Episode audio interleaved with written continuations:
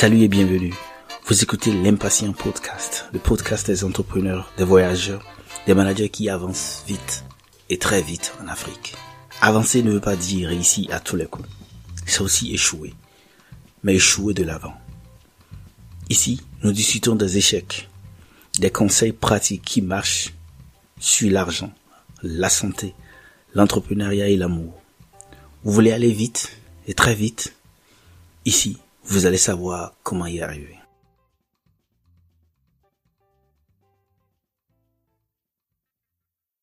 Réussir n'importe quelle interview d'embauche. Les astuces qui marchent aujourd'hui. Nombre de jeunes décrochent des entretiens d'embauche. Ils ont passé les tests techniques, mais échouent aux interviews. Plus grave, après les interviews, personne ne donne de feedback, c'est-à-dire personne ne sait ce qui a marché ou n'a pas marché lors d'une interview. Souvent, à la suite d'une interview, la seule réponse que l'on a est retenu ou pas retenu. Ceci crée une situation dans laquelle les jeunes, surtout ceux qui veulent aller vite et très vite, ne savent pas ce qui fait une bonne interview d'embauche. Comment se préparer à une bonne interview d'embauche? Pour en parler, je reçois pour vous Amadou Moukaïla. Salut Moukaïla. Salut Marius. Comment vas-tu Moukaïla? Je vais super bien. Et toi? Ça va, ça va très bien par ici. Et tout le monde se porte bien de mon côté également. Moukaïla, avant d'entrer dans le vif du sujet, je voudrais commencer en disant que tu es quand même une personne extraordinaire dans le sens du nombre et de la qualité des interviews que tu as eu à réaliser dans ton expérience professionnelle. Et je dois dire que tu as fait beaucoup de pays et pour chacun de ces pays, c'est que tu es allé à la conquête et à remporter des interviews d'embauche. Je vais te laisser te présenter, mais je voudrais préciser que Moukaïla est une personne euh, très dynamique et un jeune qui, a fait plusieurs organisations. Et donc, Moukaïla, dis-moi, parle-moi un peu de toi. Merci beaucoup, Marius. Euh, je dois quand même euh, dire que je ne suis pas une personne extraordinaire, comme tu l'estimes. C'est vrai que je fais un parcours qui, du point de vue d'un jeune, peut être vraiment intéressant, mais ce n'est pas encore extraordinaire dans la mesure où beaucoup reste encore à faire. Mhm. Et euh, ce parcours, beaucoup l'avaient déjà fait avant nous. Je crois que nous ne suivons que les traces euh, ou nous ne suivons que les objectifs euh, professionnels que nous sommes fixés. Alors, comme tu l'as dit, moi c'est Moukaila Amadou. Je suis actuellement à Abidjan. Je travaille dans une organisation internationale où je couvre six pays de la région africaine. Mhm. Avant ça, effectivement, j'avais travaillé au Burkina Faso, où c'était aussi une organisation régionale, où j'ai occupé le même poste de chargé de suivi, évaluation et de partage de connaissances. Mhm. J'ai fait aussi le Congo, l'Afrique centrale avec le Congo. J'étais basé à Kinshasa et je couvrais plusieurs régions, plusieurs provinces. Mhm. J'ai fait le Niger mhm. euh, avec euh, une organisation humanitaire. Mhm. Et avant ça, euh, la plupart de mes expériences, avant ça, c'était au Bénin et mhm. un peu avec euh, des consultations au plan régional, notamment en Afrique euh, de l'Ouest. Voilà, c'est ce que je peux dire en ce qui me concerne, en ce qui concerne mes expériences que je qualifie encore de modestes. Moukaïla, j'apprécie beaucoup ta modestie et je dois reconnaître que Moukaïla, nonobstant ses, ses grandes expériences, est une personne humble. Et, ça, c'est quand même une chose extraordinaire et fantastique qu'il est important de soulever pour que les jeunes et les personnes qui nous écoutent puissent comprendre aussi que faire une carrière extraordinaire, une carrière exceptionnelle ne demande pas qu'on devienne une personne vaniteuse, une personne euh, qui se prend ou qui, a, qui prend des airs. Et cela dit, Moukaïla, allons directement dans le vif du sujet. Qu'est-ce qu'une interview? Qu'est-ce qu'une interview d'embauche? Une interview d'embauche, euh, pour le résumé, l'interview d'embauche, c'est une, une période, un moment très crucial, très déterminant, très décisif. Mm-hmm. Euh, Lorsqu'on a dépassé la phase euh, des épreuves écrites, s'il y en a, euh, parce que ce n'est pas tous les processus euh, qui sont composés de phases écrites. Mm-hmm. Donc, euh, c'est un moment capital où les recruteurs écoutent le, ou les candidats se font une appréciation et prennent les décisions pour euh, recruter ces candidats ou non euh, sur la base en fait de plusieurs éléments mhm. que les recruteurs recherchent euh, mhm. pour un poste ou un rôle publié. Mhm. Donc, une interview, pour, pour résumer, c'est le couronnement ou la dernière, l'ultime phase qui consacre le recrutement ou non d'un candidat pour un poste. Mhm. Et Moukaïda, qu'est-ce qu'une bonne interview? Là, je comprends ce que c'est qu'une interview, mais qu'est-ce qu'une bonne interview? Une bonne interview, c'est celle-là au cours euh, de laquelle le candidat n'est pas surpris par les questions qu'on lui pose. Une bonne interview, c'est cette interview-là où les recruteurs n'ont pas de difficulté à apprécier un candidat. Mhm. Une bonne interview, c'est ce moment-là où les recruteurs ou l'employeur, la structure organisatrice mhm. est satisfaite par rapport aux qualités, par rapport aux éléments, par rapport euh, aux expériences que l'organisation recherche en, en ouvrant ou en publiant un appui de recrutement. Mhm. Une interview, euh, c'est celle-là qui se prépare au niveau du candidat, mhm. euh, en mettant l'accent sur euh, plusieurs points, mhm. plusieurs points qui doivent être abordés oui. au cours de, de l'entretien. Oui. Et, si tu veux, on peut, on peut évoluer en évoquant déjà ces points-là. Tout à fait, tout à fait, Michaela. ces points-là, c'est que beaucoup de candidats ne savent pas dès qu'on les, les contacte, euh, surtout pour les, les primo-demandeurs, euh, sur quoi ils vont être euh, évalués. Donc, une interview, c'est fait de plusieurs parties. De façon générale, c'est fait de l'appréciation, de la présentation du candidat, c'est-à-dire sa présentation au plan au plan euh, civil, au plan matrimonial, mm-hmm. mais beaucoup plus euh, au plan euh, académique, au plan mm-hmm. professionnel. Mm-hmm. Je veux parler de la, de la, formation professionnelle, de la formation académique. Je veux parler des formations de renforcement de capacité de courte durée. Et en dehors de ces points, je veux parler aussi de son expérience, de son parcours professionnel, Mhm. Je veux parler du plan aussi psychologique. Oui. Je veux parler mhm. euh, enfin de la connaissance euh, que le candidat a, oui. non seulement du poste, mais mhm. euh, aussi de l'environnement professionnel, de l'environnement immédiat de cette organisation qui recrute. Oui. Et ce que tu dis est très intéressant, Moukaïla, parce que tu soulèves l'aspect de la présentation du candidat, de la préparation. Donc, Comment préparer une bonne interview d'embauche? Tu parles de la préparation. Et dans cela, tu soulèves la présentation du candidat, ses qualités, sa motivation. Tu notes qu'il faut mettre l'accent sur la formation reçue, qu'il faut montrer éventuellement qu'on a occupé ces postes ou qu'on a une expérience valable liée à ce poste. Et tu soulèves que pour les primo-demandeurs, il faut montrer également euh, la motivation. Est-ce qu'il y a d'autres choses que tu penses qu'un primo-demandeur doit présenter ou doit mettre en emphase au cours d'une interview? Oui, je dois dire que pour les primo-demandeurs d'emploi, mhm. on a l'impression que c'est un peu difficile, souvent, mhm. euh, lorsqu'on n'a pas encore occupé plusieurs postes de gré euh, d'emploi mhm. hein, ou un certain type d'emploi euh, dans des organisations données. C'est tout à fait vrai, mais il faut nuancer aussi. C'est vrai dans la mesure où euh, le candidat primo-demandeur n'a pas beaucoup en fait euh, d'éléments pour, mhm. comment dire, pour convaincre l'interlocuteur, pour convaincre mhm. les, recruteurs. Mhm. Mais de notre côté, je pense que cela peut se gérer en mettant beaucoup plus l'accent sur sa formation de base, en mettant beaucoup plus l'accent sur ses ambitions, sur son plan de carrière, en mhm. mettant beaucoup plus euh, l'accent sur euh, certaines particularités euh, mhm. telles que les, les rôles associatifs, les rôles qu'il a eu à jouer dans les associations, dans les clubs, mhm. en mettant enfin l'accent sur sa capacité réelle à tenir devant des situations difficiles. Et peut-être aussi en montrant Mhm. Euh, après avoir un peu étudié euh, l'environnement, après avoir un peu euh, étudié mhm. l'organisation ou fait des fouilles sur l'organisation, mhm. montrer les éléments pour lesquels ou les défis de l'organisation pour lesquels il pourrait être utile.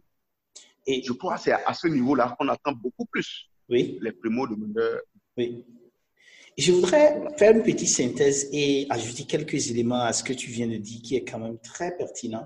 C'est que le primo-demandeur, c'est-à-dire la personne qui pour la première fois va sur le marché de l'emploi, et c'est souvent la caractéristique de la plupart des jeunes qui finissent d'étudier, qui ont décroché leur diplôme avec brio, avec excellence, ils arrivent sur le marché, il faut qu'ils arrivent à montrer au cours des interviews leur motivation, leur capacité à apprendre à s'adapter, leur humilité et, et démontrer qu'ils ont des objectifs professionnels et montrer également comment ils peuvent aider à répondre aux difficultés ou aux besoins de l'entreprise dans laquelle ils voudraient aller. Je dois, je dois ajouter peut-être, euh, si tu le permets, mm-hmm. je dois insister sur un point, c'est-à-dire pour un primo demandeur d'emploi, il ne s'agit pas en fait d'aller vanter ses mérites. Mm-hmm. Tout le monde, euh, à travers peut-être ta présentation, ton curriculum vitae, tout le monde, mhm. en fait, euh, sait déjà que tu n'as pas beaucoup d'expérience. Mhm. Mais euh, c'est inutile, en fait, d'aller se vanter, mais d'aller se présenter, montrer ce que l'on a appris, ce mhm. que l'on sait faire et montrer que l'on est vraiment disposé à apprendre et que l'on a les objectifs, en fait, comme tu le disais.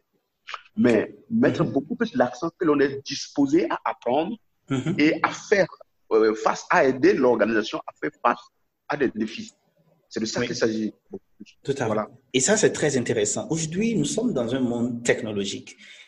La question que je voudrais te poser, c'est est-ce qu'un entretien physique est différent d'un entretien virtuel qui est fait par téléphone ou bien par vidéoconférence? Ok, euh, merci beaucoup. De façon générale, il n'y a pas beaucoup de différence. Il n'y a pas de différence entre un entretien physique mm-hmm. et un entretien qu'on fait de façon virtuelle, dans la mm-hmm. mesure où les objectifs sont les mêmes. Euh, c'est d'évaluer les candidats, le ou les candidats, ou là où les candidats, les candidates mhm. Donc, l'objectif, c'est d'évaluer euh, et tous les moyens sont bons aujourd'hui pour euh, se faire une idée, en fait, des candidatures ou des candidats que l'on a en face par rapport à un poste ou à un rôle qui est, mhm. qui est vacant. je, je, dois dire, en la matière, euh, c'est récemment, c'est mhm. dans un passé très récent que les interviews euh, ont commencé à distance avec euh, avec le développement ou l'apparition des nouvelles technologies mhm. telles que les Skype, WhatsApp, tout ce que nous connaissons pour faire une interview. Mhm. Euh, par le passé, les recruteurs dépensaient, mettaient beaucoup de moyens, beaucoup de moyens pour euh, le recrutement euh, des candidats, juste pour une interview mhm. de une heure, deux heures de temps. on pouvait faire voyager un candidat d'un pays à un autre, juste ah bon? pour voir, pour pour, pour l'évaluer. Oui, j'ai, de par ma modeste expérience, je crois que j'ai, eu à, à suivre une épreuve du genre, une interview du genre en Afrique euh, de l'Est, mhm. où il fallait quitter euh, Cotonou euh, pour mhm. Nairobi pour mhm. une interview qui a duré au maximum deux heures de temps. Ah bon?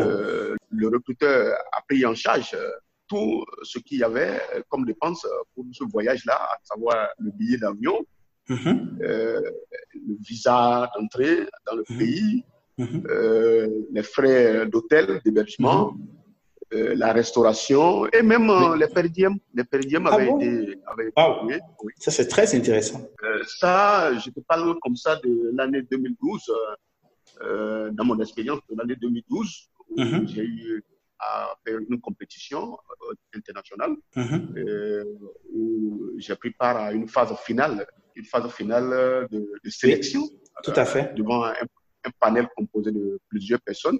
Tout à fait. Et que c'était fait en Afrique de l'Est, à Nairobi. J'ai voyagé. Le vol faisait plus de 8 heures. Oui. Euh, c'était un vol, euh, un vol de nuit. Euh, après, mm -hmm. crois que ça faisait 8 heures. Euh, par contre, aujourd'hui, euh, j'ai fait la plupart des interviews que j'ai faites ou les derniers postes que j'ai occupés.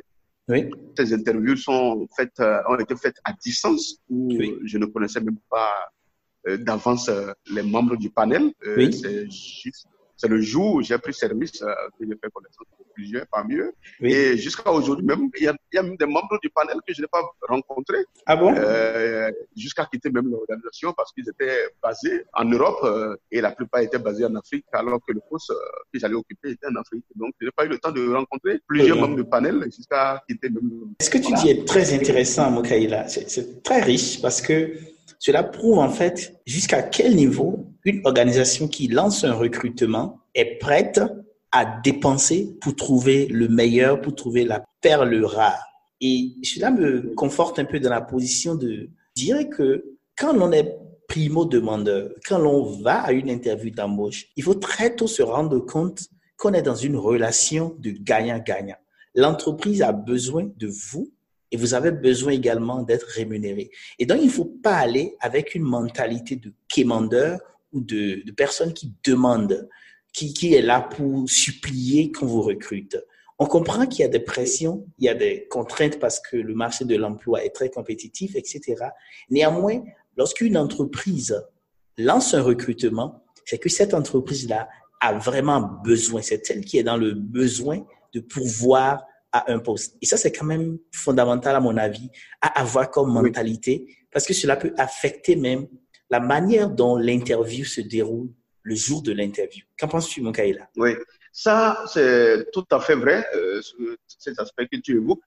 Il faut dire, euh, en fait, le, les recrutements pour une entreprise, ce n'est pas un poste euh, que l'on offre comme ça à quelqu'un parce qu'on a pitié de lui, parce que la personne est au chômage, mhm. parce qu'on veut faire du social. Non, le recrutement dans une entreprise n'est pas du social. Euh, le recrutement, c'est un processus euh, qui démarre à partir du moment où l'entreprise ou la structure détermine en fait un besoin spécifique mhm. avec des challenges, vraiment mhm. des défis à relever. Mhm. Et c'est pour ça qu'on a besoin en réalité de, de quelqu'un et on est prêt à mettre beaucoup de moyens. Donc là, en fait, me retourne à la question que tu, que tu, posais par rapport à la différence entre une interview en face à face, une interview physique et une interview à distance. Mhm. Euh, dans l'un ou l'autre euh, des cas, il faut mettre l'accent sur la préparation. Il faut mettre l'accent sur la préparation. Je crois que j'avais déjà évoqué les points euh, sur lesquels les candidats doivent se préparer. Et il faut prendre cela au sérieux. Il faut prendre cela au sérieux. Ce qui fait la différence en fait entre les candidats, entre les candidats que l'on recrute ou entre les, les candidats qui, qui, réussissent les mhm. interviews et ceux qui ne réussissent pas, c'est cette impression euh, que l'on fait euh, d'eux euh, le jour de l'interview. Euh, lorsqu'on a réussi à aller à une phase finale d'un processus de recrutement, c'est qu'on est déjà qualifié a priori à occuper le poste. Tous les candidats, dans la majorité des cas, qui participent à une phase finale, qui vont à une interview finale pour un recrutement, sont déjà mm-hmm. supposés pouvoir occuper le poste. Maintenant, la différence, la, mm-hmm. la, différence se joue au niveau, en réalité, de, de la prestation du jour. Euh, la, la différence se joue au niveau de l'impression hein, que donnent euh, les candidats, mhm. euh, parce que mhm. euh, tout est noté. C'est ça aussi ce qu'il faut dire. Tout est noté au niveau des candidats. Avant de, de conduire une interview, il y a ce qu'on appelle un guide, mhm. ou oui, si il faut l'appeler comme ça, un guide où on a déjà élaboré des éléments, des critères d'appréciation, où on sait ce qu'on recherche. Il y a certaines parties qui sont plus notées que d'autres. Euh, il faut voir si le candidat euh, possède euh, cette expérience ou telle qualification, mhm. si le candidat répond de telle ou telle manière, voici euh, le nombre de points qu'il faut lui accorder. Et à la fin, on fait une pondération et on sort le cheval gagnant. Donc, pour être à la mesure, à la mesure de ces gens d'interview, à la mesure de ces gens de d'épreuves, mhm. ce qu'il faut appeler épreuve, c'est qu'il faut se préparer. Il faut se préparer et il faut savoir que tout ce que l'on dit ce jour, euh, ce n'est pas parce que l'on parle bien euh, la langue, la langue de travail ou la langue de, recrutement, non. Uh-huh. Ou bien c'est beaucoup moins ça que euh, cette assurance en fait que l'on donne uh-huh. à travers la réponse, la réponse aux questions des, des recruteurs. Oui. Donc c'est ça. Donc les candidats doivent savoir en fait qu'ils sont notés. Euh, ce n'est pas pour regarder leurs beaux yeux, c'est pas pour mhm. voir comment tu parles bien, la mhm. diction, oh, c'est quelqu'un qui sait bien parler, il a mhm. fait telle école, il a fait telle école. Non, ce n'est pas de ça il s'agit. Tu peux avoir mhm. fait les écoles les plus, les plus grandes au monde, mais quelqu'un qui a fait une petite école va te raver la vedette à la phase entretien. Final. Euh, parce que la personne sait mieux se vendre, la personne a euh, su bien préparer et a répondu aux questions, a répondu aux attentes euh, des recruteurs. Tout à fait. Et, et Moukaïla, parlant des attentes des recruteurs, les attentes des recruteurs se présentent sous forme de questions lors des interviews. Dis-moi un peu, quelles sont les questions courantes que l'on peut rencontrer à une interview et quelles sont les réponses peut-être euh, de ta riche expérience que tu peux nous suggérer? Voilà, les questions, elles sont diverses et puis elles, les questions dépendent de façon générale des attentes, ça dépend mhm. en fait des, des exigences, mhm. hein, des exigences euh, pour occuper le poste. C'est à mhm. partir en fait des, exigences que l'on détermine les critères et c'est ces critères-là euh, qui te permettent ou qui permettent en fait aux recruteurs de poser des questions. Je dis tout ceci euh, parce que j'ai eu à la fois à prendre part à, plusieurs interviews en tant que candidat, hein, en tant que candidat, mais j'ai eu aussi la chance de faire partie de plusieurs panels mhm. où euh, je peux déjà en fait euh, apprécier mhm. euh, ce que l'on recherche de façon, de façon générale. Donc les questions, les questions sont liées d'abord au parcours professionnel. quand on demande à un candidat de se présenter, ce n'est pas une question banale. Beaucoup le prennent de façon de façon banale. On pense que c'est une question comme ça. Il faut présenter, comment dire, il faut se présenter son nom, son prénom, euh, parler en fait de mhm. son, son, histoire, parler de sa vie. Mhm. Oui, mais ce n'est pas, euh, ce n'est pas aussi vague. Il y a des mhm. éléments spécifiques sur lesquels il faut mettre Quels éléments, par exemple? Quand, quand, on demande à un candidat de se présenter, oui. il s'agit ici, après avoir pris connaissance des thèmes de référence du recrutement, de montrer que l'on est le candidat idéal, que l'on est le candidat idéal à occuper le poste qui est mhm. ouvert. Mhm. De façon générale, euh, ce n'est pas un secret. Moi, j'ai l'habitude de le dire de par mes expériences, oui. que les cinq premières minutes d'une interview suffisent pour te recruter ou ne pas te recruter. Ah bon? Ok, là, explique. Parce que ce que tu dis est fondamental. Tu es en train de dire que ce que nous allons faire dans une interview d'une heure de temps, les cinq premières minutes sont fondamentales. Et pendant ces cinq premières minutes, la question que l'on pose souvent, c'est présentez-vous et qu'est-ce qui vous motive à postuler à ce poste? Voilà, voilà. Tu vois, ces deux questions, ces deux, ces deux aspects sont vraiment, vraiment, vraiment importants, mais beaucoup ne le savent pas. Beaucoup pensent que, en fait, c'est des questions banales. Votre motivation, les gens disent, bon, je veux faire ci, j'ai envie de... Non, il ne s'agit pas de ça. Il s'agit, en fait, de répondre à ces préoccupations mm qui veut seulement se rassurer mm-hmm. que les exigences qu'il a décrites à travers la vie de recrutement. Mm-hmm. Et ces exigences-là, tu les remplis parfaitement. Ok, là, si tu me permets. À travers, et c'est à mm-hmm. travers cette cinq premières minutes que tu le démontres. C'est une démonstration. Oui, ok, là, si tu permets, à l'impatient podcast, nous sommes des personnes de terrain, de pratique. Et si je te pose la question, qu'est-ce qui te motive à postuler au poste de suivi évaluation, par exemple? Qu'est-ce que tu me répondrais? Pour voir un peu, pour que nos auditeurs puissent écouter comment on répond. Oui, euh, à ce niveau, si je dois répondre comme ça, c'est un peu, ça va être un peu vague. Mm-hmm. Ça va être un peu vague parce que il faut être, il faut être dans un contexte précis. Il faut mm-hmm. savoir en fait euh, devant quel type euh, d'organisation ou dans quel type d'organisation j'aspire en fait à travailler. Mm-hmm. donne-nous un exemple à partir de ta riche expérience. Un exemple de donner. Qu'est-ce qui vous motive à postuler à un poste? Oui, c'est je peux dire, euh, une organisation, par exemple, qui travaille dans le domaine de la protection de l'enfant. Oui. Une organisation qui travaille dans la promotion du droit de l'enfant de façon, mhm. générale. Je peux dire euh, que j'ai déjà, aussi un spécialiste du suivi évaluation Mhm. J'ai déjà eu à appliquer euh, cela à plusieurs reprises dans diverses organisations, mais mhm. que je n'ai pas encore eu l'opportunité de travailler dans une organisation qui fait de la promotion de l'enfance et je voudrais appliquer le suivi évaluation mhm. dans ce domaine-là. Je voulais apporter mon expertise que j'avais déjà eue euh, par le passé ailleurs dans cette structure en apprenant aussi spécificité quand on parle de la protection ou de la promotion du droit de l'enfant. Mhm. Donc, appliquer le suivi évaluation. Ça, Mhm. ça permet de montrer aussi la différence en termes, de, en termes de progression, en termes Oui. de, euh, de réalisation d'objectifs professionnels, Mhm. de montrer que l'on est en train d'évoluer, l'on veut passer d'une étape inférieure à une étape supérieure.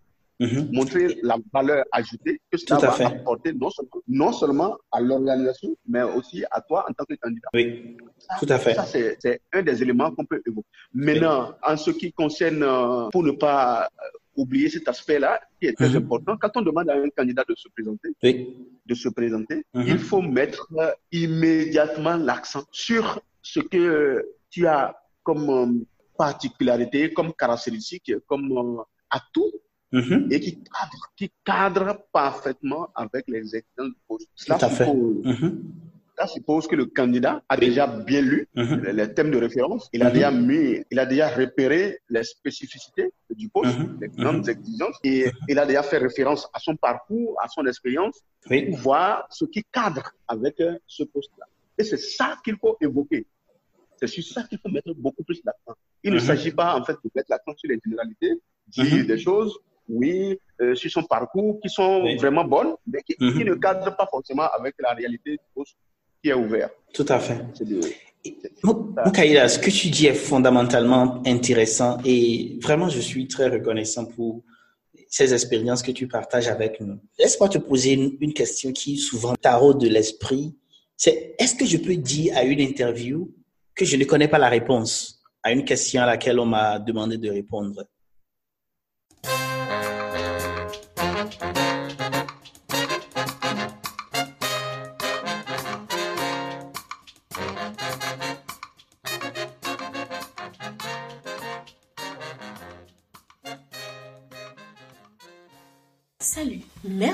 D'écouter l'Impatient Podcast. Moi aussi, j'écoute très souvent les conversations de Marius et j'adore le faire. Si vous aimez ceci, vous allez certainement adorer ces livres et les gadgets actuellement en vente.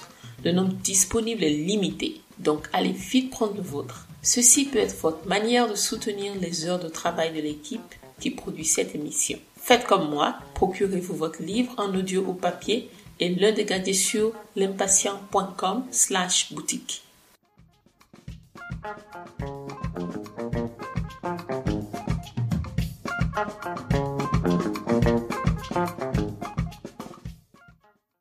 je ne connais pas la réponse à une question à laquelle on m'a demandé de répondre. Oui, euh, je crois que cela, cela arrive. Mhm. Il arrive en fait que le candidat ne connaisse pas euh, la réponse à la question qu'on lui pose. Oui. Mhm. Et c'est le moment aussi en fait euh, de montrer son humilité. Et parce que ça fait partie aussi des points euh, qui sont notés le plus souvent au niveau des interviews, Mhm. voir euh, combien le candidat est humble, Mhm. combien il est humble et il avoue son humilité, et il avoue en fait ses insuffisances et il est prêt à apprendre. Quand on ne connaît pas, on ne force pas, on, on ne crée pas en fait euh, des réponses euh, en fait euh, qui à la longue peuvent fâcher Mhm. euh, parce que quand tu ne connais pas, tu dois dire euh, je ne connais pas, mais je suis prêt à apprendre, je suis prêt à, à faire ci, je suis prêt à faire ça. Oui. Il faut, il faut le démontrer. Mais d'un autre côté, il faut se mettre dans la tête. Oui. Il faut se mettre dans la tête en fait euh, que les Mhm. réponses que l'on donne, Oui. que lorsqu'une question avant d'être posée avait été déjà euh, appréciée Mhm. et euh, une, une note ou euh, un point ou des points ont été affectés en fait à, ces- à cette question-là. Oui. À la fin, on va faire une pondération et le fait en fait de n'avoir pas répondu peut, peut être en ta défaveur euh, parce Oui. qu'il y a un candidat qui va répondre et qui va connaître. Donc, d'où la nécessité en fait euh, de se préparer. Euh, Ça renvoie Oui. en fait à la question de, de préparation. Mhm. Euh, il, faut beaucoup, il faut beaucoup apprendre, il faut beaucoup lire. Oui. Et il faut, il faut s'assurer en fait euh, que l'on a, l'on a cerné au maximum les contours en fait du poste. Oui. Mais ça ne veut pas dire qu'il Oui. faut aller mentir Tout à fait. hein, pour Mhm. dire que l'on connaît ce qu'on ne connaît pas. Oui. Euh, parce que cela ne se cache pas, cela ne va pas en fait tarder à, Ce savoir. à se savoir. Je voudrais rebondir sur un élément que tu viens de dire, c'est la vérité au cours des interviews. La vérité dans les réponses que l'on donne, mais aussi la vérité peut-être dans les dossiers qu'on a envoyés. Est-ce que est-ce que c'est permis, est-ce que c'est acceptable de mentir sur son CV Et parle-nous un peu de de ce que tu penses de cela parce que il y a des gens qui gonflent leur CV, qui améliorent ou qui touchent, je ne dirais pas pour qui cirent un peu plus leur CV. Qu'est-ce que tu en penses? Oui, tout à fait, tout à fait. Je crois que de par mes expériences, Mm-hmm. C'est des, des, éléments que j'ai eu à, euh, à, apprendre. Il faut dire que j'ai beaucoup lu et puis euh, j'ai beaucoup aussi participé à des interviews. Je ne peux mm-hmm. plus compter le nombre d'interviews que j'ai faites. Je ne peux mm-hmm. plus compter le nombre de dossiers que j'ai envoyés euh, pour candidature à des postes donnés, que ce soit au niveau local, au niveau national, au niveau international. Le fait de mentir en fait sur les CV, c'est un fait. Je sais que cela existe, mais c'est vraiment pas conseillé. C'est vraiment pas conseillé parce que les recruteurs, les spécialistes en matière de recrutement ont plusieurs moyens en fait de détecter les mensonges sur les sur les CV, même lors mhm. des interviews. Mhm. euh, devant un panel euh, composé de de, de 2 à, à 10 personnes, même parfois plus, oui. il n'y a pas de moyen pour en fait dissimuler ou mhm. mentir sur son CV sans que cela ne se sache. Okay, okay. Euh, parce que le candidat est excuse-moi le terme, assommé de questions de part et d'autre. Oui. Pendant que tu ne finis pas de répondre à telle question, on te pose une autre de l'autre côté, par une autre personne, parce que les gens sont plusieurs. Mm-hmm. Donc, ce n'est pas prudent, ce n'est pas prudent parce que les questions aussi, en fait, c'est pour, c'est pour scruter. Oui. C'est pour scruter. une question qu'on te pose maintenant, tu as donné une réponse, mais quelques minutes après, on va te poser une autre question similaire où tu vas répondre différemment. alors que le but, en fait, c'est de vérifier si ce que tu avais dit avant était, était juste. Mhm, Donc, mhm. les gens ont plusieurs stratégies. Les spécialistes en matière de recrutement ont plusieurs stratégies, en fait, de vérifier la, la, la même information de plusieurs manières et à travers toi, et toi seul comme source d'information. Oui. Sans aller nulle part, oui. toi, même, tu diras si ce que tu avais dit avant était vrai ou était faux. C'est très intéressant ce que tu me dis là, oui. Et, tu ne sauras pas, en tant que candidat, tu ne sauras pas, mais mm-hmm. les gens peuvent te poser, pour vérifier la seule information, les gens peuvent te poser deux à trois, deux, trois, quatre questions à des moments différents. À des Je moments vois. différents. Je vois. C'est de ça il s'agit. Et Moukaïla, il y a une partie qui est très intéressante dans les conversations d'interview ou dans les interviews d'embauche en général, c'est la partie négociation du salaire. Et la question que je veux te poser, c'est comment on répond à la question quelle est votre prétention salariale? Ok, euh, merci. Euh, cette question, bon, beaucoup la prennent comme une question délicate, mais moi, je ne vois pas trop la délicatesse. Je n'en vois pas trop la délicatesse. Il y a plusieurs manières de, de faire euh, suivant le type de candidat que l'on est. Si l'on est un primo-demandeur, mm-hmm. que l'on on n'a pas beaucoup d'expérience, je pense que la question du salaire ne doit pas être euh, une question de discorde entre le recruteur et le, candidat. Mm-hmm. Mais euh, puisqu'il euh, y a la recherche en fait d'une expérience, il se met simplement à la disposition du recruteur. Mm-hmm. Tout compte fait, les employeurs, c'est vrai qu'il y en a aussi euh, qui, excuse-moi le terme, peuvent abuser de la jeunesse ou de la naïveté, si on peut le dire ainsi, des candidats qui n'ont pas d'expérience. Mm-hmm. Mais il y a déjà le plus souvent quelque chose qui est prévu. Ça ligne en fait aux normes, ça ligne à la politique salariale en fait. Donc en tant que mot, demandeur, il faut vraiment s'allier à cela. Mais il ne faudrait pas aussi occulter le fait qu'il faut déjà peut-être se renseigner euh, un peu sur l'organisation ou un peu sur les organisations similaires. Mhm. Et en tenant compte de, de, son niveau, en tenant compte de ses expériences, mhm. pour savoir à, peu près combien on peut, on peut, on peut gagner. Sur ce point, euh, ce qu'il faut éviter aussi, mhm ce n'est pas parce que l'on est humble, parce que l'on veut une première expérience ou une des premières expériences qu'il ne faut pas s'affirmer. Tout à fait. Il faut mhm. s'affirmer, il faut affirmer, il faut dire combien l'on veut gagner. Parce que il y a beaucoup de candidats qui disent bon, euh, moi, je me mets à votre disposition, donnez-moi ce que vous avez. Oui. Euh, ça ne fait pas en fait beaucoup sérieux, pas beaucoup sérieux, ça ne fait pas beaucoup mhm. sérieux parce qu'on pense que le candidat en fait n'a rien à vendre. Oui. Il est, il est en train de demander. Il Oui. Maintenant, tout à fait. Pour mhm. les, les candidats qui ont déjà euh, beaucoup d'expérience, oui. Euh, il faut aussi euh, se renseigner suffisamment en fait, sur l'organisation, oui. savoir si le poste, la nature du poste que l'on veut occuper, est-ce que c'est un poste local, est-ce que oui. mm-hmm. et tenir compte du coût de la vie, euh, non seulement du, du, coût de la vie, mais aussi tenir compte de, en fait, euh, de certains facteurs. Tout à fait. Au niveau, Tout à fait. Au niveau, tenir compte du, du, contexte simplement de ce poste-là. Mm-hmm. Maintenant, sur la même question, il y a que il faut tenir compte pour quelqu'un qui veut changer un poste, aller d'un poste à un autre, il faut tenir compte en fait de son expérience passée, oui. de, de, son, de, son, historique salarial, voir combien est-ce que je gagnais euh, oui. par le passé et combien je vais gagner. Parce que tu ne peux pas changer un poste euh, où tu étais 200 dollars, je dis de n'importe quoi, et aller gagner moins de 200 dollars ou 180 dollars ailleurs. Tout à fait, tout à fait. Il y a eu des problèmes.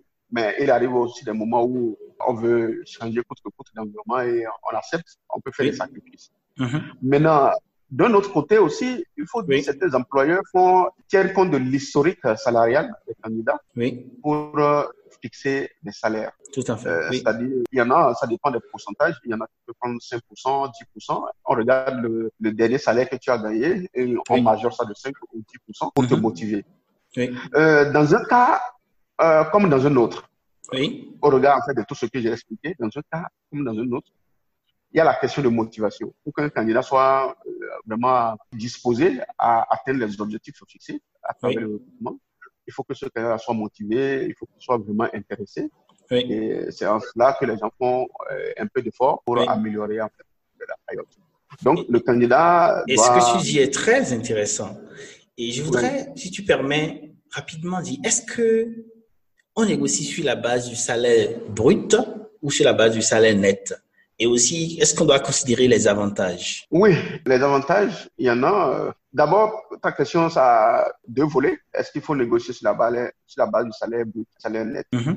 Je crois, de par mon expérience ou de par mes expériences que j'ai eues, mm-hmm. euh, il faut négocier sur la base du net. C'est-à-dire, le net, euh, le net, c'est ce que l'employé empoche directement à la fin du mois. Par contre, quand on parle du brut, euh, ça fait de plusieurs lignes, de plusieurs choses. Et mhm. il faut payer les, impôts, il faut payer les taxes, il faut payer les cotisations patronales, il faut faire ci, il faut faire ça, et c'est ça. Euh, on déduit euh, du salaire brut et ça donne le net. Souvent, quand vous faites la négociation sur la base du salaire brut, vous payez énorme de vous tromper. Je vois. parce que vous voyez le gain net est surestimé. Mhm et euh, ça donne euh, l'impression d'être vraiment euh, très intéressant, très motivant. Et à la fin du mois, vous retrouvez, quand le contrat est signé, vous vous retrouvez avec quelque chose qui ne comble pas vos attentes. Donc, il faut aller sur la base. Donc, ce que tu dis est très intéressant et particulièrement édifiant. Et je voudrais, puisque le temps qui nous est imparti va vers sa fin, et je voudrais parler de l'anglais. Quel est le rôle de l'anglais pour une carrière internationale? Est-ce que les astuces d'interview, d'embauche pour des postes internationaux sont différentes? Merci beaucoup pour la question. C'est une question très intéressante, très pertinente. Il faut dire que le rôle de l'anglais aujourd'hui dans les entreprises est très primordial. Mm-hmm. Du coup, euh, l'anglais joue un rôle assez important dans les processus de recrutement parce qu'on a besoin de quelqu'un qui puisse euh, soit parler parfaitement euh, la langue, mm-hmm. soit euh, avec une connaissance basique pour pouvoir interagir, pour pouvoir communiquer, pour pouvoir collaborer avec les partenaires, avec les, les collègues. Mm-hmm. Donc, de ce fait, de nos jours, c'est incontournable, quel que soit le domaine dans lequel euh, on intervient, quel que soit ce domaine-là, quelle que mhm. soit la formation euh, académique ou professionnelle que l'on a reçue, l'anglais est important parce que c'est un des critères qui permet en fait d'éliminer beaucoup de candidats. Tout ce mhm. que nous avons comme background technique professionnel, Beaucoup de candidats ont ça, beaucoup de personnes ont ça. On n'est pas les seuls à avoir ça. Mais mhm. ce que beaucoup de personnes n'ont pas, c'est d'avoir en fait les mêmes backgrounds techniques et mhm. d'avoir cette connaissance euh, de l'anglais. Mhm. Et il ne s'agit pas ici aussi, euh, je le soulignais, d'exiger que les gens soient parfaitement euh, anglophones ou parfaitement bilingues. Non. Mais on veut, on veut simplement que tu puisses converser, que tu puisses travailler, que tu es, oui. euh, comme on le dit en anglais là, le working knowledge. Très bien. Ouais. donc, c'est de ça qu'il s'agit. Donc, il faut apprendre. J'encourage beaucoup. Il n'est pas vraiment tard. On n'est jamais assez, assez vieux ou assez en retard pour apprendre une langue. La langue, ça s'apprend. Moi, j'ai commencé par apprendre l'anglais depuis le collège. Mais jusqu'à aujourd'hui, je continue de prendre des cours d'anglais dans le centre de langue. Euh, il faut toujours apprendre. Il faut toujours apprendre. Et euh, pour préparer une interview, il y a aussi euh, comme on dit, l'anglais est consacré, consacré à ça. Les candidats doivent le savoir. Mm-hmm. Euh, il y a des questions euh, qui reviennent euh, pour, mm-hmm. pour, la préparation ou lors des interviews. des questions qui reviennent couramment en anglais auxquelles mm-hmm. les candidats doivent s'attendre. Voilà. Tout à fait. C'est très intéressant. Nous sommes en train de finir la partie de cette conversation qui était la plus fondamentale à mon humble avis. Mais il y a une partie qui me semble importante à souligner. C'est comment gérer le silence des recruteurs après l'interview. Qu'est-ce qu'il faut faire après l'interview? Après l'interview, de façon générale, le recrutement, de façon, de façon générale, les interviews, c'est, la phase en fait finale. S'il n'y a pas autre chose à faire, comme par exemple aller vérifier les références professionnelles, c'est la mhm. phase ultime, c'est la phase finale. Mhm. Et à partir de cette phase-là, il y a effectivement un silence. Et ce silence euh, inquiète euh, la plupart des candidats où on se demande je suis recruté, je suis pas recruté. Mhm. Mais pour s'en convaincre, euh, pour être, pour se faire une idée en fait mhm. de ce qui se passe pendant ce moment-là, il faut comprendre. C'est-à-dire, il faut savoir comment est-ce que ça se passe, quelles sont les tâches spécifiques en fait que les recruteurs accomplissent à partir du moment où l'interview est clôturée et quelle est la suite. D'abord, il faut poser la question au niveau après l'interview interview, qu'est-ce qu'elle va être la suite, à, quel moment mhm. est-ce que je pourrais être contacté, est-ce que je, si je ne suis pas recruté, je suis contacté, si je suis recruté. Donc, c'est une question à poser. En revanche, il faut dire que c'est les processus de façon générale après l'interview euh, mhm. durent deux semaines à un mois. Mhm. Il y a des, des, cas où, de façon exceptionnelle, ça va au-delà. Mais c'est de deux semaines à un mois. Maintenant, pendant cette période-là, qu'est-ce qui se passe? Ça, beaucoup de candidats ne le savent pas. Si tu n'as pas été plusieurs fois candidat ou tu n'as pas été plusieurs fois dans un panel de recrutement, tu ne peux pas le savoir. Donc, c'est des expériences vraiment importantes à partager avec, euh, avec les candidats. Et qu'est-ce qui se passe? Ce qui se passe, c'est que dès que l'interview est fini, on doit faire euh, un point, on doit faire une évaluation, une, une, sommation de tout ce qui a été fait. Mm-hmm. Euh, parfois, depuis le début, depuis la sélection, à travers la notation des, des curriculums vitae, la notation des tests techniques, mm-hmm. la notation de l'interview, tout ça, mm-hmm. on fait la somme, on fait une pondération pour mm-hmm. dégager le meilleur candidat. Ce processus-là peut varier, comme je l'ai dit. On peut ne pas tenir compte de la notation de CV, on peut ne plus tenir compte des tests euh, techniques. On peut juste prendre l'interview et évaluer et ressortir le meilleur candidat. Ça, c'est la première des choses que les recruteurs font de façon générale. Deuxième chose, il faut produire, après avoir dégagé les candidats, il faut produire un rapport. Un rapport qui montre les forces et les faiblesses de chacun des candidats à travers les notes que chacun a obtenues, suivant les exigences, les critères spécifiques élaborés. Oui. Donc, le rapport doit mettre l'accent sur ça et montrer pourquoi on a choisi tel candidat comme étant le premier ou le meilleur. Mm-hmm. Et un classement se fait par la suite pour dire, bon, en dehors de tel candidat, on peut prendre telle personne comme deuxième au cas où le premier se désistait ou au cas où les négociations n'aboutissaient pas. Mm-hmm. On peut prendre deuxième ou troisième jusqu'à la fin. Mais on va pas quand même prendre un dernier qui n'a pas la moyenne, même si mm-hmm. ou un, un troisième mm-hmm. dont la moyenne est trop juste. Ça dépend en fait des, critères d'appréciation. Ça dépend en fait de l'appréciation que les gens vont faire au niveau Tout à fait. des responsables. Donc, après tout ceci, après toutes ces étapes-là, mhm. il faut soumettre ce rapport au premier responsable ou responsable, en fait, suivant les politiques de mhm. l'organisation. Ça peut être euh, un directeur des ressources humaines, ça peut être le, patron même de, la boîte mhm. qui doit donner son approbation avant que le candidat ne soit finalement contacté. Tu vois, euh, tout ce temps, toutes ces étapes, toutes ces, euh, comment ce processus-là, ça peut prendre beaucoup de temps ça peut varier, tout ça à peut fait, aller jusqu'à deux mois, mais ça dépend en fait des, besoins, ça dépend de l'urgence. Et l'autre élément qu'il ne faudrait pas euh, oublier, je mhm. l'avais évoqué peut-être euh, un peu avant, mais c'est les, les, références professionnelles. Mhm. Ils doivent contacter des personnes de référence pour voir comment tu as travaillé avec euh, les gens, quels mhm. étaient tes points forts, tes points faibles, les choses à améliorer, ce qu'on peut te reprocher, ce sur quoi on peut, on peut s'attendre. Euh, mhm. Des choses comme ça, en fait, c'est oui, tout à fait. un ensemble en fait de préoccupations que les gens peuvent soulever. Ça dépend de, chacun. Donc, pendant tout ce temps, Mhm. Vous voyez, les, les candidats s'impatientent euh, et c'est normal. On veut savoir si on est recruté ou pas. Mhm. Maintenant, si le processus va vite, les gens, au bout de deux semaines, ils t'envoient euh, un message ou t'appellent pour dire que tu as été recruté. Mhm. Et ça peut aller à un mois, ça peut aller à deux mois. Il peut y avoir en fait des éléments de perturbation, oui. ou, euh, quelque chose qui perturbe en fait le, ce processus, euh, le déroulement normal de ce processus-là. Et, et, tout à fait. Les gens peuvent, les gens peuvent venir après deux mois, après trois mois, te contacter pour un poste dont tu as fait l'interview il, y a longtemps, quoi. Donc, c'est ce qui se passe. Donc, pendant ce temps, quelle attitude il faut avoir en tant que candidat? Oui.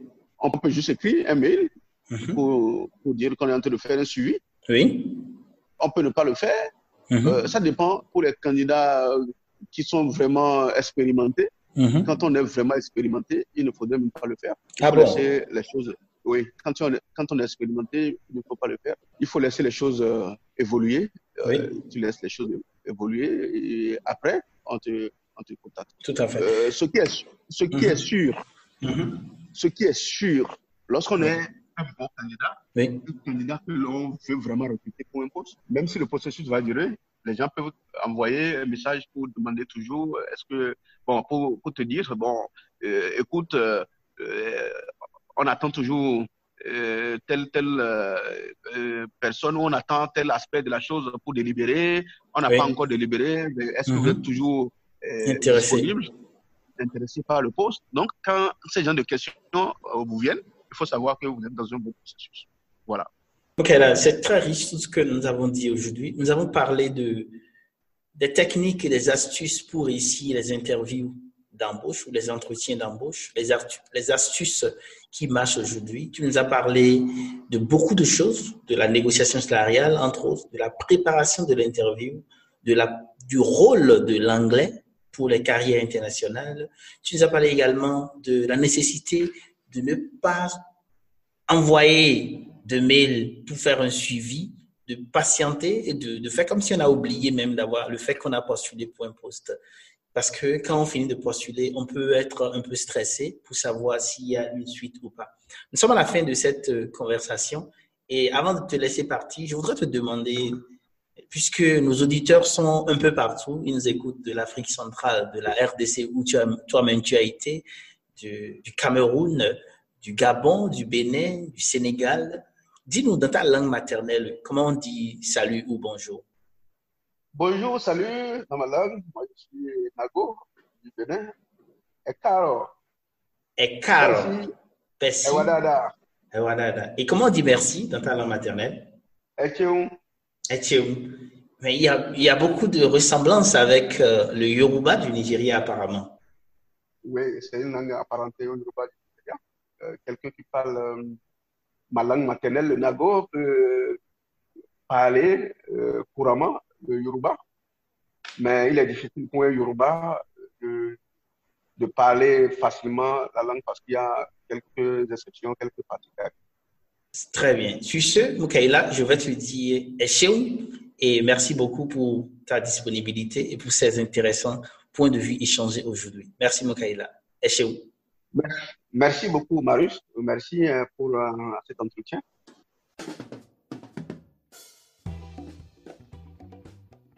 Merci d'avoir écouté l'Impatient Podcast, le podcast des gens qui avancent vite et très vite en Afrique. Si vous avez aimé, partagez car en Afrique, partager c'est grandir. Et rendez-vous sur l'impatient.com pour d'autres épisodes et bénéficiez gratuitement d'autres conseils pratiques www.l'impatient.com.